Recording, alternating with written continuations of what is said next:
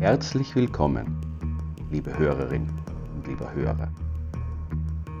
Mein Name ist Christian Weig und ich bin ein unrastig Neugieriger. Das ist etwas, das ich in vielen Bereichen meines Daseins ausleben darf. Etwas, das mich immer wieder an Orte führt, die eine verborgene Vergangenheit haben, dunkle Geheimnisse, eine Geschichte, die so mancher nicht kennen mag. Lass mich dein Reiseführer sein zu jenen Orten, die heute zum Teil unscheinbar wirken mögen, die aber einst Geschehnisse voller Dramatik miterlebt haben. Geschehnisse, die diesen Orten auf eine merkwürdig undefinierbare Weise für alle Ewigkeit ihren Stempel aufgedrückt haben. Bitte immer nah bei mir bleiben und viel Spaß!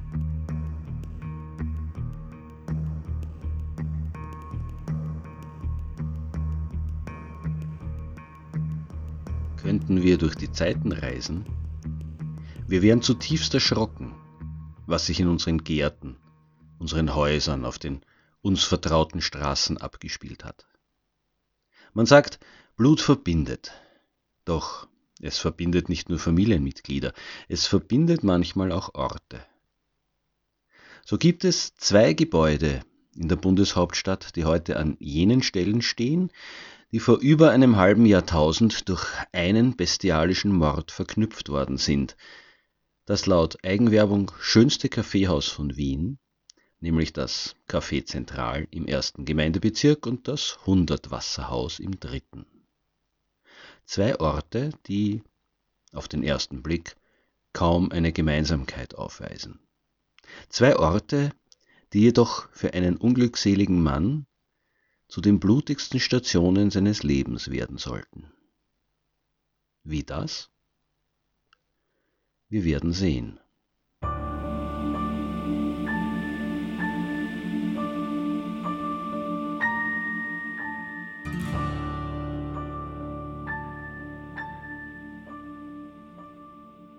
Schauen wir zuerst im Café Zentral vorbei.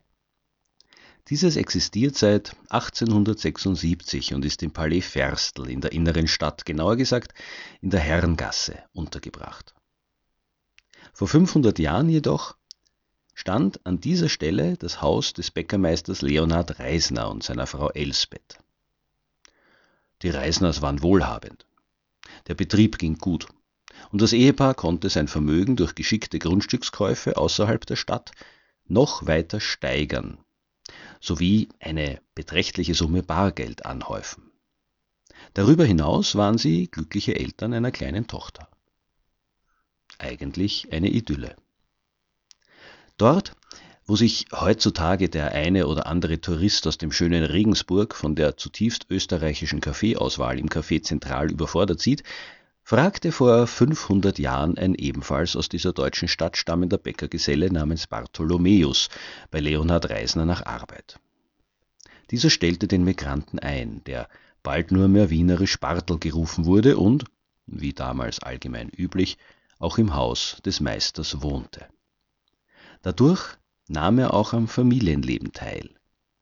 Er aß mit den Reisners, spielte mit der siebenjährigen Tochter und kannte auch das Geldversteck seines Arbeitgebers hinter dem Ofen in der Wohnstube des Hauses. Nach wie vor eigentlich eine Idylle. Doch Leonhard Reisner hätte nicht so vertrauensselig sein sollen.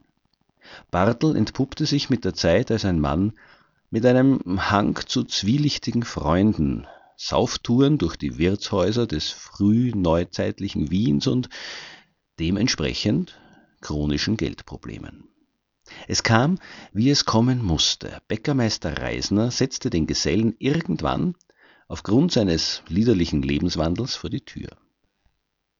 In einem Wien, dessen Einwohnerzahl damals gerade etwas mehr als ein Hundertstel der heutigen betrug, war es mit einem solchen Ruf nicht einfach, eine neue Stelle zu bekommen, und Bartels Leben schien endgültig aus den Fugen zu geraten.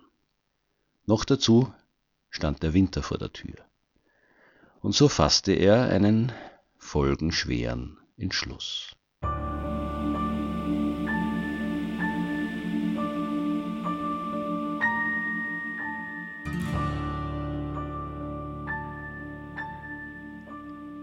In der Nacht vom 22.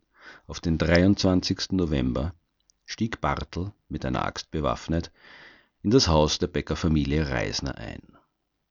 Er schlich sich zuerst in die Dachkammer, in der er seinen Nachfolger wusste, und spaltete diesem kurz entschlossen den Schädel. Als nächstes betrat er die Schlafkammer seiner ehemaligen Arbeitgeber und hackte wieder und wieder auf die Reisners ein, bis die beiden Eheleute leblos in ihrem blutgetränkten Bett lagen. Als er sich umwandte und eben den Raum verlassen wollte, stand jedoch die Magd in der Tür. Sie war wohl durch den Lärm der Axthiebe geweckt worden. Bartel wusste, es durfte keine Zeugen geben. Auf keinen Fall. Nur ein gezielter Hieb, und sie brach auf der Stelle zusammen. Nun hatte Bartel endlich den Weg frei. Er kramte die Kasse hinter dem Ofen der Wohnstube hervor und wollte gerade das Haus verlassen, als auch noch die siebenjährige Tochter der Reisners seinen Weg kreuzte. Sie starrte dem blutüberströmten Mann angsterfüllt an und hielt ihm ihre Puppe entgegen. Diese sollte ihm gehören, wenn er sie am Leben ließe. Aus den Aufzeichnungen geht zwischen den Zeilen hervor, dass Bartel durchaus mit sich gerungen haben dürfte, das Mädchen, für das er einmal eine Bezugsperson gewesen war, auch noch mit der Axt zu erschlagen. Letzten Endes aber tat er es. Anschließend wusch er sich Gesicht und Hände, packte alles, was ihm wertvoll erschien, ein, riss noch Kleidungsstücke des Bäckermeisters an sich und lief in die Nacht hinaus. Doch er dachte nicht daran, sofort die Stadt zu verlassen. Zuerst gab er seinen Freunden einige Runden in einem Lokal aus, denn der plötzliche Reichtum wollte gebührend gefeiert werden. So betäubte er wohl auch das schlechte Gewissen und ersetzte es höchstwahrscheinlich am nächsten Tag durch heftige Kopfschmerzen. Als Bartel die Nachricht vom Fund der zerhackten Leichen im Haus seines ehemaligen Arbeitgebers zugetragen wurde, tat er natürlich dementsprechend entsetzt. Er schloss sich sogar beim Begräbnis demonstrativ dem Trauerzug an, doch Sofort anschließend flüchtete er mit seinem neu erworbenen Reichtum aus Wien, um das Geld in seiner Heimatstadt Regensburg unauffälliger ausgeben zu können.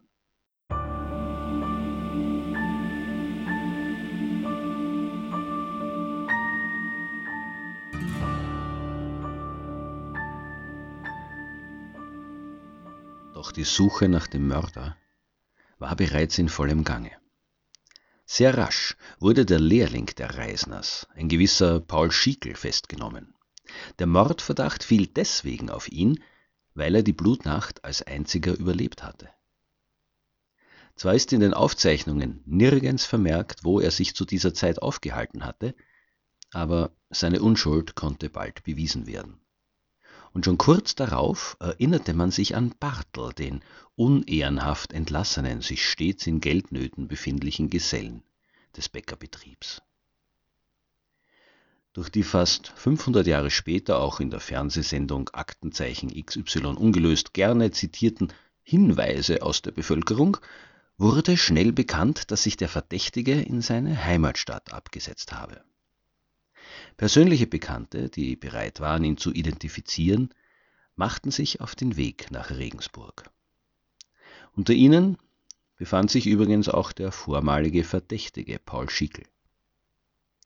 Schon am 2. Jänner 1501 erreichte Wien die Kunde von der erfolgreichen Festnahme des Axtmörders. Bartel wurde in Ketten geschmiedet, um keine Gefahr für seine Bewacher darzustellen. Dann wurde er auf eine Zille verfrachtet und flussabwärts nach Wien transportiert. Eine recht gefahrvolle Reise.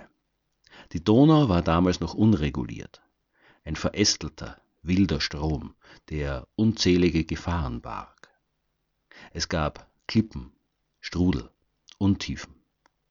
Noch dazu war tiefster Winter, und manche Bereiche konnten vereist sein. Selbst für die Schiffer und Bartels Bewacher wäre ein Kentern fatal gewesen. Er selbst hätte mit den Eisenketten an seinem Körper nicht die geringste Chance gehabt, in den eiskalten, reißenden Fluten zu überleben. Trotz allem sah man sich aber genötigt, in Linz drei Söldner als zusätzliche Wächter anzuwerben. Der Gefangene schien der Besatzung des Bootes alles andere als geheuer zu sein. Die Zille erreichte Wien jedoch unbeschadet und dem Verdächtigen wurde im wahrsten Sinne des Wortes kurzer Prozess gemacht. Bereits am 26. Februar fällte das Gericht das Urteil, dass Bartholomäus, dessen Nachname übrigens merkwürdigerweise nirgends aufscheint, wegen fünffachen kaltblütigen Mordes hingerichtet werden sollte. Und das aufgrund der Bestialität des Verbrechens auf eine ebenso bestialische Weise.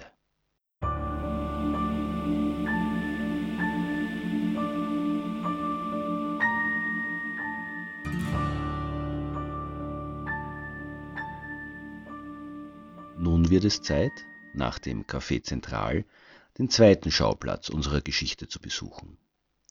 Das Hundertwasserhaus. Einen Gebäudekomplex, der von dem Maler Friedrich Stowasser, welcher sich als Friedensreich, Hundertwasser, Regentag, Dunkelbunt in der Kunstgeschichte verewigt hat, gemäß seinem Verschimmelungsmanifest gegen den Rationalismus in der Architektur gestaltet wurde. Gut, nicht ganz konsequent, wenn man dieses Manifest gelesen hat, aber durchaus außergewöhnlich genug, um zur Touristenattraktion zu avancieren. Und was soll das mit Bartel zu tun haben? Ganz einfach. Dessen Leben endete just dort, wo heutzutage die bunte, verspielte Fassade des Hundertwasserhauses bestaunt wird, und weniger die Todesqualen eines verurteilten Axtmörders. An jener Stelle befand sich früher die sogenannte Gänseweide. Was in unseren Ohren so ländlich beschaulich klingt, war es auch tatsächlich. Auf dieser Grünfläche wurde aber nicht nur Federvieh gehalten, sondern über Jahrhunderte hinweg auch immer wieder exekutiert. Zumeist handelte es sich um Hexen- und Judenverbrennungen. Letztere auch gerne in großem Stil mit über 200 Delinquenten auf einmal. Tja, das goldene Wiener Herz. In der zweiten Hälfte des 18. Jahrhunderts wurde das Gelände dann nur mehr für Schießungen nach Militärrecht genutzt. Richtig gehend unspektakulär. Zur Zeit Bartels jedoch waren Hinrichtungen noch öffentliche Spektakel. Ganz besonders natürlich seine. Erstens war er aufgrund der spektakulären Tat ein Promi mit Gruselfaktor geworden. Andererseits war die Art seiner Hinrichtung etwas Außergewöhnliches. Der Bäckergeselle sollte nämlich gepfählt werden. Eine schon lange nicht mehr verhängte Todesart. Und das durfte man sich selbstverständlich auf keinen Fall entgehen lassen.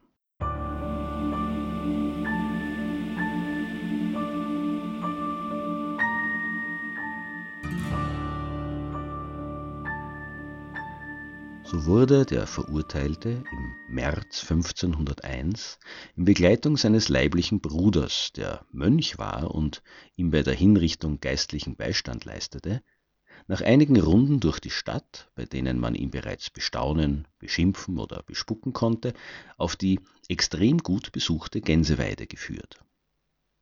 Der erste Teil des Showprogramms bestand darin, dass Bartel ein Finger nach dem anderen abgehackt wurde. Anschließend wurde er zum Gaudium der hochverehrten Zuschauerinnen und Zuschauer aufs Rad geflochten und mit glühenden Zangen gefoltert.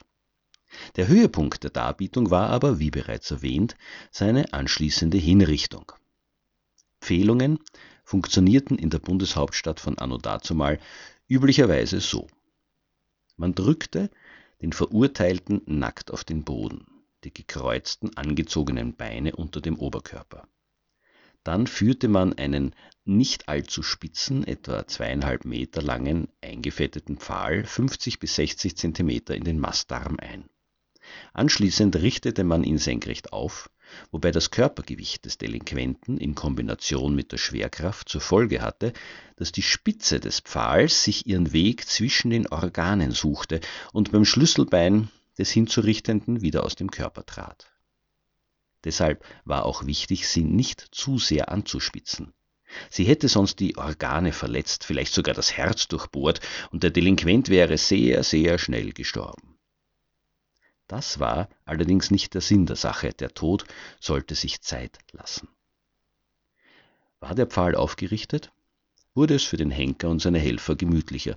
Sie mussten nur mehr warten, bis die Natur dafür sorgte, dass der Verurteilte das Zeitliche segnete. So der Plan. Bartel allerdings hatte Pech. Aufgrund des Umstands, dass Pfählungen bereits lange nicht mehr durchgeführt worden waren, schien der Scharfrichter aus der Übung zu sein. Das Einführen des Pfahls in den Anus wollte nicht recht gelingen und Bartel bestand schreiend darauf, dass der Pfahl noch einmal herausgezogen und fachgerecht platziert werden solle. Beim zweiten Mal gelang das Unternehmen laut der Quellen deutlich besser und der im Endeffekt fünfstündige Todeskampf des Mörders konnte beginnen.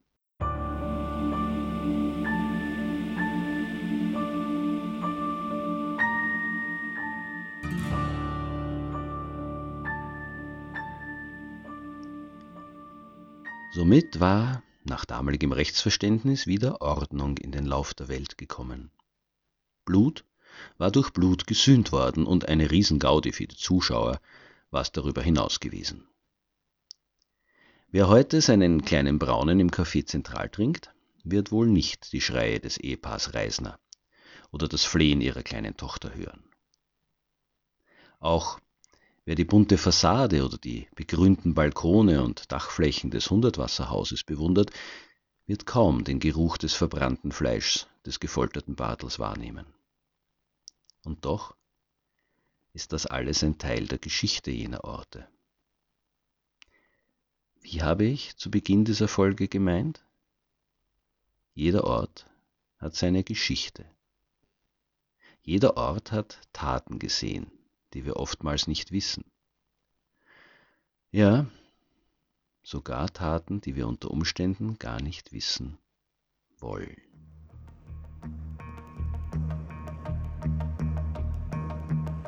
So, liebe Hörerin und lieber Hörer, ich hoffe, du hast etwas Neues erfahren oder vielleicht sogar Lust darauf bekommen, den Schauplatz der heutigen Podcast-Folge zu besuchen.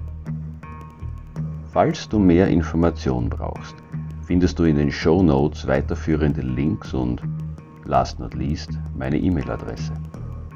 Ich freue mich nämlich immer über Kritik, Anregungen und Hinweise und gerne darf dieser Podcast auch weiterempfohlen werden. Ich denke, es gibt viele neugierige Menschen da draußen, die sich auch an die dunkleren Orte unseres schönen Österreichs wagen. Ich empfehle mich.